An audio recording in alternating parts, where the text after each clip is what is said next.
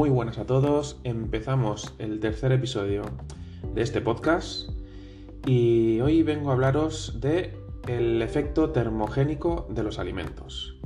¿Qué es el efecto termogénico de los alimentos? O también se conoce como termogénesis inducida o termogénesis postpandrial. Y en realidad es, bueno, hace referencia al aumento de la tasa metabólica que se produce después de la ingestión de los alimentos debido a la diferente composición de cada uno de ellos.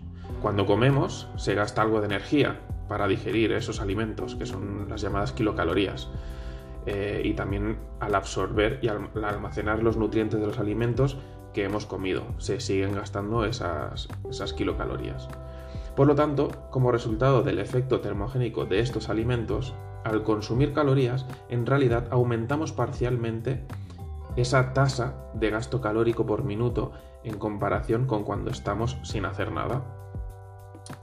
El efecto termogénico de los alimentos eh, es uno de los componentes del gasto energético diario, junto con el derivado de la actividad física que hagamos, el, ejercicio, el del deporte que estemos practicando, y eh, sumado el ritmo metabólico basal. En términos generales, el efecto termogénico de los alimentos representa aproximadamente entre el 5 y el 10% del contenido energético de esos alimentos ingeridos. Esto significa, por ejemplo, que si ingerimos una comida de unas 400 calorías, podemos esperar razonablemente que entre 20 y 40 calorías se gastan solamente en digerir esos alimentos, absorberlos y almacenar los, los nutrientes de esa comida.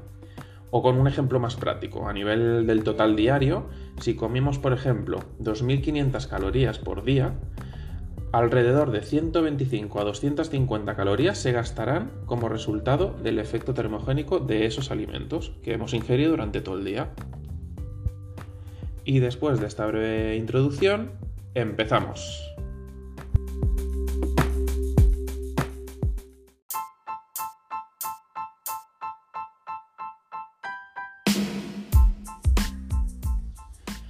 Pues venga, entrando en materia directamente, em, voy a hablaros de la influencia del, del, tamaño o la proporción de las comidas sobre este efecto termogénico de los alimentos, ¿vale? Sobre esta termogénesis. Y es que existe una correlación directa entre el tamaño de la comida y el efecto termogénico de ella.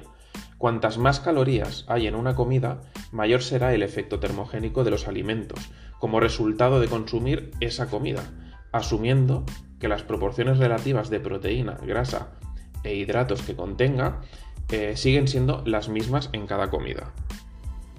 Y esto no es sorpresa, ya que la termogénesis está causada por la digestión, la absorción y el almacenamiento de los nutrientes de, de ese alimento que estamos consumiendo. Si comemos más nutrientes, se deduce que el cuerpo necesitará gastar más energía para procesarlos.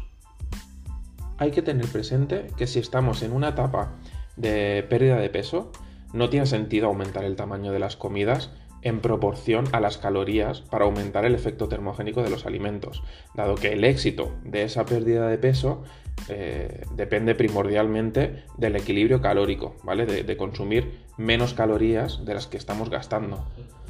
Eh, entonces, el aumento del tamaño de las comidas resultaría en un mayor consumo de calorías a pesar de esa termogénesis de los alimentos que hemos consumido.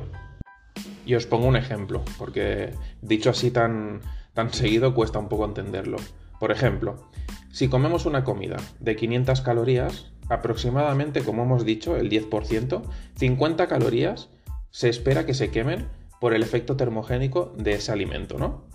Por lo que tendríamos un consumo neto de esas 500 calorías menos las 50 calorías por el efecto termogénico serían 450 calorías. Si duplicamos el tamaño de la comida a 1000 calorías, es decir, comer el doble de ración, en vez de la termogénesis de 50 calorías, se espera que, que fueran 100 calorías, ¿vale?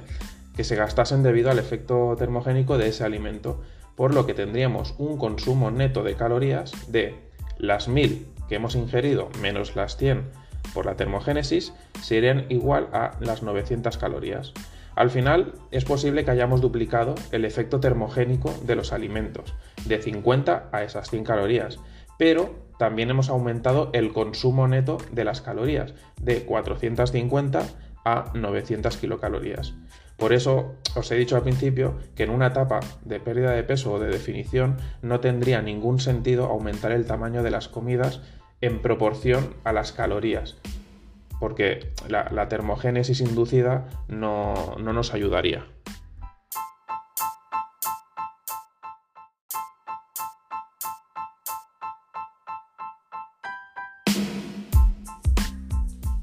Otra de las cosas que influyen en la termogénesis de los alimentos, aparte del tamaño de las comidas, es la frecuencia con las que las comemos.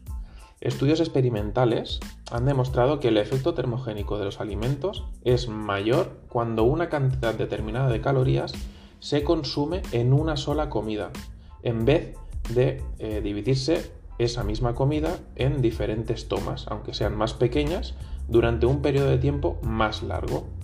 Por ejemplo, una comida de 750 calorías, comida en 20 minutos, esas 750, ¿vale? La comida entera, daría como resultado un efecto termogénico más alto que si esa misma comida de 750 calorías las repartimos en 6 porciones iguales de 125 calorías, por ejemplo, en intervalos de 30 minutos. En el estudio que se ha hecho, la diferencia en magnitud del efecto termogénico de los alimentos, expresada como un porcentaje del total de las calorías ingeridas, más o menos correspondería a un 2% mayor cuando las calorías se han consumido en una única comida. A ver, no es muy relevante esto a corto plazo, pero si miramos de hacer una dieta a largo plazo, bueno, todo suma. Lo que también influye a la hora de la termogénesis es la composición de esas comidas, ¿vale? Cómo repartimos eh, los macronutrientes, es decir, los hidratos de carbono, eh, las proteínas y las grasas. Posiblemente el factor más importante a la hora de, valorar este efecto termogénico total de los alimentos sea esta distribución de macronutrientes. Sin lugar a dudas, la proteína es el macronutriente que induce el mayor efecto termogénico de la respuesta alimentaria, pues más o menos el 25% de las calorías totales de esas proteínas que hemos ingerido se destinan a su digestión, absorción y almacenamiento. Los hidratos de carbono, por otro lado, inducen un efecto termogénico en torno al 5 o 10% de las calorías consumidas, mientras que las grasas son el macronutriente con menor efecto termogénico en tu metabolismo, parecido al de los hidratos, pero un pelín inferior, y es que el rango oscila entre el 2% y el 10%. Otra de las cosas que nos influyen bastante, bastante en el efecto termogénico de los alimentos es nuestra composición corporal. Y más específicamente, más que la composición corporal, es el porcentaje de grasa que tenemos. Porque las personas con menos porcentaje graso experimentan un efecto termogénico de los alimentos que es aproximadamente de 2 a 3 veces mayor que las personas obesas durante el descanso, durante el ejercicio y después del ejercicio.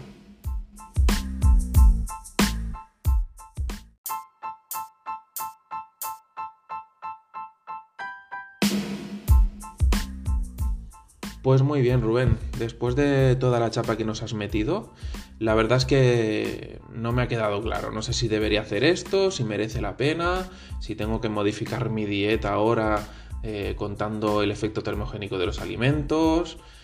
Tranquilos, tranquilos.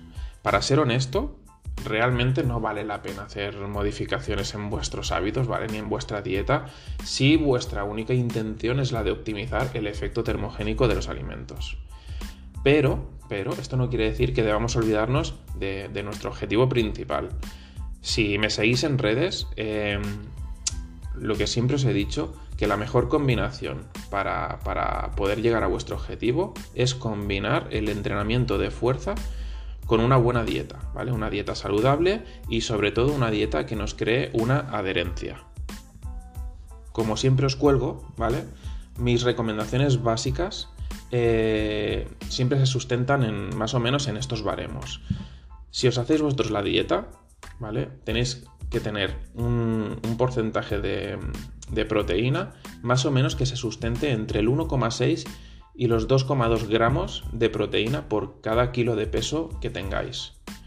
Los hidratos de carbono, no menos de 2 gramos por, kilo de peso. Y las grasas, eh, alrededor de entre el 0,8 y el 1,2 gramos de grasa por cada kilo de peso. ¿Vale? Con esta, con esta estrategia eh, seguro que llegáis a vuestro objetivo.